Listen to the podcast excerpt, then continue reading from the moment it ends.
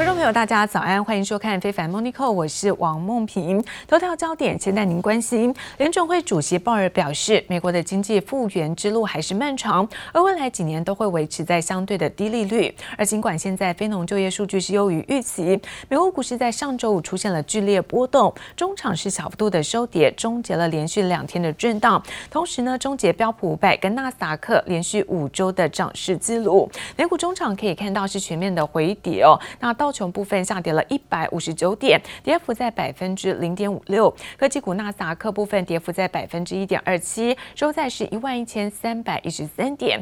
S P Y 指数在三千四百二十六点，跌幅也在百分之零点八一。费城半导体跌幅将近百分之一哦。看到美国股市在四大指数都是震荡压回，而在欧洲的相关消息，德国七月份工厂订单是月减百分之七，优于预期，那也支撑在欧股早盘在盘上震荡，但美股下挫也拖累在欧股的尾盘出现卖压。好，我们看到在银行类股大跌之下，欧股全面的翻黑下挫。中场可以看到，德国部分呢跌幅是百分之一点六五，法国部分跌幅是百分之零点八九。欧美股市在上周五都出现了比较震荡的状况。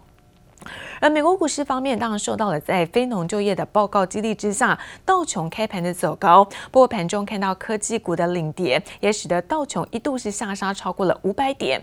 不过看到苹果从低点反弹，也带动了美股的回升。特斯拉小涨百分之二点八。不过盘后公布，特斯拉并没有列为是标普五百的指数成分股之后，那特斯拉盘后是再度重挫百分之七。来自于在白宫的经济顾问库德洛发表对于经济的乐观谈话。表示说，就算没有纾困方案，美国的经济还是能够安然度过。Non-farm payrolls rose by 1.4 million in August. Economists were looking to see an increase of 1.35 million. The unemployment rate fell to 8.4%. That is lower than what economists were expecting. They were looking for an unemployment rate of 9.8%. Um, if we look at temporary layoffs, temporary layoffs decreased by 3.1 million in August to 6.2 million. 美股周五再度上演惊心动魄的一天。八月非农就业数据出炉，优于预期，激励道琼开高，一度上涨两百点。可惜利多效应无法持续，盘中科技股再度领跌，道琼更一度大跌五百多点。所幸苹果上演绝地反弹，带动大盘从盘中低点回升。道琼收场收跌一百五十九点，周跌幅百分之一点八二，仍创下六月二十六号以来最差表现。苹果盘中一度大跌百分之八点三，中场收涨百分之零点零八，力收小红。但科技股本周遭到猛烈抛售，标普和纳斯达克纷纷终止连五周的上涨记录。I think this is a bit attributable to, um Larry Kudlow coming out and saying that really, since the economy is doing so well, that we may not have another stimulus package. And because right before he said that, The market had actually almost gotten into the green. 专家分析，美股反弹无法持续，就因白宫经济顾问库德洛表示，美国两党新一轮刺激法案谈判卡关，但称非农数据表现良好，认为就算没有新的纾困方案，美国经济仍能安度到年底，让期待刺激方案的投资人大失所望。V-shaped recovery, I think the second half is at least 20% growth. Next year can be another big blowout year. Under the right policy. 所幸美国联准会主席鲍尔最新接受美国国家公共广播电台采访时表示，虽然美国八月失业率表现是比预期良好，但美国经济要从疫情中复原仍有漫漫长路，未来几年都维持低利率，也再度让市场吃下定心丸。记者黄心如、邓邦冠综合报道。而摩根大通近日公布的报告指出，尽管在民调显示美国总统川普支持度是落后在对手拜登，但如今川普在总统大选的胜选几率再度攀升，也建议投资人要及早做好布局的准备。来自于在报告表示说，反种族歧视呢这种示威引发的暴力冲突事件，导致选民现在观感不佳，而有助于在拉抬川普的选情。而另一方面，现在美国股市频创下新高，而新冠肺炎呢现在出现了趋缓的现象，加上相关的疫苗，包括药物的研发迅速，这些都是帮助川普连任的有利因素。因此，报告也提醒投资人呢，不应该忽略川普胜选的可能性，并且建议要及早来做好因应。而美国总统大选现在进入到倒数，川普是卯足全力的进行造势，来自于在德州的共和党支持者，在五号下午也在一个这个游艇的游行上哦，力挺川普。结果活动现场却发生了意外沉船的事件，至少有四艘的游艇是沉入在湖中，不过所幸是没有传出人员伤亡。不过现场可以说是相当的尴尬。这场名为“川普游艇船艇游行”，那是共和党支持在脸书上号召的举行。这个活动当天呢，有数十艘大小不一的游艇哦，聚集在湖面上。那这个船只呢，都贴满了这个川普的竞选标语，又挂有多支让美国是再次伟大的旗帜。不过没有想到，当局在当天的中午，那陆续就接到这种船艇沉没的报案电话，至少是有四艘的小艇哦，小游艇是沉入在水中。那同时也指出，可能是因为船只太多，而前进时会造成巨大的波浪，造成的相关的这个伤亡。而尽管现在挺川普的旗帜一个个是沉入到水面当中，但是呢，川普还是转发了支持者的画面，大喊说自己也很想加入他们，也向川粉表达感谢。而美国总统川普现在全力的拼选战，旗下的鹰派的白宫贸易顾问纳瓦罗最新也大力的警告，他说，一旦民主党对手拜登胜选，美国在中西部蓝领阶级将会受到重大伤害，甚至先前就在拜登主政时期损失了数百万份的工作机会。What would that mean for the American people? We, we know what it would mean uh, devastation in the Midwest, our blue collar workers just getting hammered. We lost over 70,000 factories, Maria, over 5 million manufacturing wow. jobs. And it was because Joe Biden likes made in China. President Trump has been carefully doing is putting in place a wide range of policies, whether it's lowering the corporate income tax to bring investment onshore, steel and aluminum aluminum tariffs uh, or buy American. 而纳瓦罗最新接受了在福斯新闻专访的时候，引用的是美国经济策略研究所在二零一五年的报告，表示说，拜登当副总统期间，美国呢在两千到二零一四年损失是超过五百万个制造业的职位，就是因为呢拜登热爱中国制造，所以导致现在贸易失衡的情况严重。另外，川普不只是有白宫的官员力挺，还多了位意想不到的粉丝，美国人呢最痛恨的头号恐怖分子宾拉登的。侄女努尔，她接受了美国媒体访问，表示说自己是狂热的川粉，还说如果川普败选，美国恐怕会再次发生类似九一一的事件。好，只有川普能够阻止恐攻。现在这番谈话引发了热烈讨论。而中国跟印度防长五号在俄罗斯莫斯科举行了会谈，这也是双方从五月边界爆发冲突以来这种最高层级的面对面的会谈。不过会后还是没有达成共识。美国总统川普在白宫首都喊话，表示愿意当中印两国之间的纷争调停人。不过根据了解，过去川普就曾经提议要帮两国做调停，但是中印双方似乎意愿不高。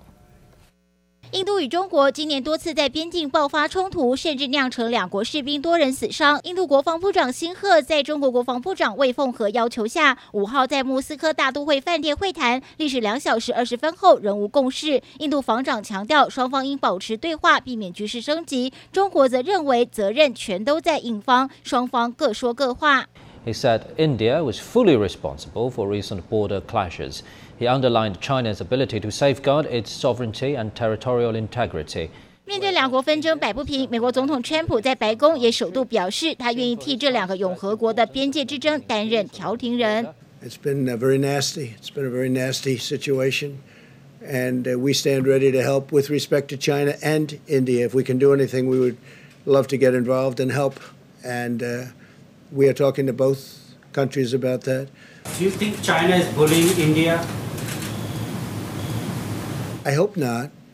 I hope not. But they're certainly going at it. They're going at it much more strongly than a lot of people even understand.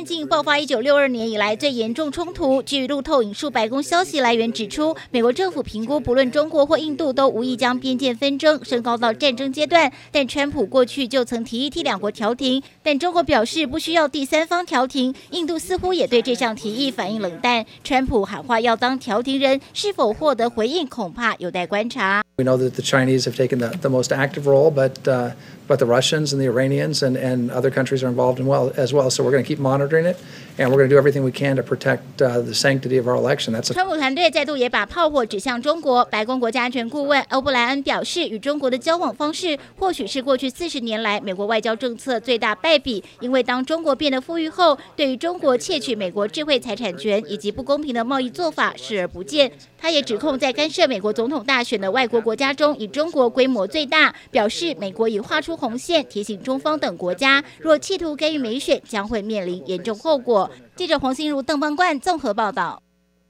而来自于在外媒的报道指出，有一名美国国防部的官员透露，川普政府正在考虑把中国首屈一指的晶片制造商中芯国际列入是已经有两百七十五间中国企业的贸易黑名单之上，也凸显华府加强在压制中国企业的相关力道。那一旦说中芯被列入在贸易的黑名单，美国供应商在出货给中芯之前，都必须要事先来申请一个特别的许可证，但是很难获得核准。来自于在之情人士透露，美国国防部正在和其他机构来讨论是否正式出手，甚至在上周就已经向终端使用者审查委员会，也就是说涵盖了国务院、能源部还有国防部等机构的代表做提议，要把中心列入在实体的清单。但是目前不清楚这些机构是否支持。还有一些知情人士表示说，美方呢也在检视中心跟中国军方的关系，但是中心随即发表声明澄清，表示任何关于涉军的。相关报道都是不实的新闻，对此感到震惊和相当不解。China's broader ambitions here because China's really pushing its domestic homegrown industry and SMIC as the biggest contract chip maker in China is a key part of that strategy. 全球规模仅次于台积电的晶片制造商中芯国际是中国的科技关键。不过路透报道指出，美国总统川普正打算将中芯国际列入贸易黑名单。中芯国际虽未回应消息，不过一旦列入名单内，美国上游供应商就必须获得特别许可，才可以将货品送。往中芯国际，为中国科技业再添乌云。他将来如果要在美国供应商这边取得一些在制作晶片相关所需要的技术啊，甚至到设备来讲，那可能就会有一些问题。间接的对中国科技业来讲，就好像有一点被美国掐住咽口这种感觉。美国总统川普把商务部出口管制实体清单当作制裁中国的手段之一。目前已经有包括华为、中兴通讯和监视器设备制造商海康威视等两百七十五间中国大企业被列入管制实体清单内，加速中国全力扶植半导体产业，借此回应美国打压消息，让美国股市近期大幅震荡。美国费城半导体指数更在周四下跌百分之五点七，创自六月中旬以来最惨跌幅，市值蒸发近。一千亿美元，大家都认为说，会不会在九月中旬之后，可能这些科技类股的营收会开始出现一些比较明显的下滑。第二个就是，如果将来中国都靠自己的内需，那是不是对全球的科技，尤其是美国的科技业者来讲，也会有一些营运上面的影？为了应对美国政府限制，根据彭博新闻报道，中国计划在十月提出“十四五”规划，并砸下一点四兆美元（约四十二兆台币），在二零二一至二零二五年间大力支持发展第三代半导体产业，包括努力扩大国内消费及国内制造关键技术产品。除了加速自主化、力抗美国打压，恐怕也将为全球科技生态和产业链带来巨大变化。记者曹大林、张明化台北采访报道。而大陆金融监管高层，也就是分别是中国人民银行、像是银保监会、证监会、像是外管局，在昨天出席了是二零二零年中国国际的金融年度论坛。而官员齐聚发声，强调将会继续推进在资本市场的扩大对外开放。一方面看到陆企持续的赴美做上市之外，另一方面鼓励呢外资持续的投资在大陆的股债，并且表示这陆股的牛短熊长的格局已经有所转变，而未来会。逐步扩大在政策的覆盖面，同时建设更高水准的开放型的金融体制。那其中看到证监会的副主席方星海也在昨天表示说，外资进入到大陆的股市还有很大潜力，将会持续扩大在沪港通的投资范围，包括标的。而为了提升在国际资金的投资便利性，方星海也提出，包括像是在对外开放产品的体系，推进在资本市场制度的对外开放，而提高证券期货业双向开放，积极参与在国际的金融治理等等这四大方面来推进资本市场的双向开放。而中国现在社群平台微博兴起多年以来，有新浪微博是独大，那腾讯呢，微博终于也撑不下去，正式公告会在二十八号来停止营运，也宣告这个微博大战的最终赢家是由新浪做胜出。而中国现在社群平台微博刚推出期间呢，有很多的业者是互相的竞争。微博内容类似像推特，最长可以发布将近有一百四十个字的广播形式，大受中国的网友喜爱。而即使腾讯微博用户多，但还是不敌对手新浪，甚至自家的微信朋友圈。根据腾讯官方发布公告，将在二零二零年九月二十八日二十三时五十九分停止腾讯微博的服务和运营，届时用户将无法登录。腾讯微博在四号发布的官方公告中表示，因为业务调整将停止服务和营运，提醒用户在停止服务之前备份相关讯息。关键消息一传开，在对手新浪微博上引起讨论，更还有不少的中国网友表示，以为腾讯微博早就关站了。虽然腾讯和微博打得火热，但腾讯毕竟是做聊天工具起家的公司，并不擅长内容的运营。腾讯微博用户最多，但是和 QQ 的用户交集呢非常大，年龄不大的用户呢偏多，在互联网热点以及新新闻的影响力上，还是不如新浪微博的。中国微博兴起前期，从腾讯、搜狐、网易、人民网到主流新浪，几乎各家巨头都推出了微博服务，却还是不敌新浪最早开战的先天优势，陆陆续续宣布关站。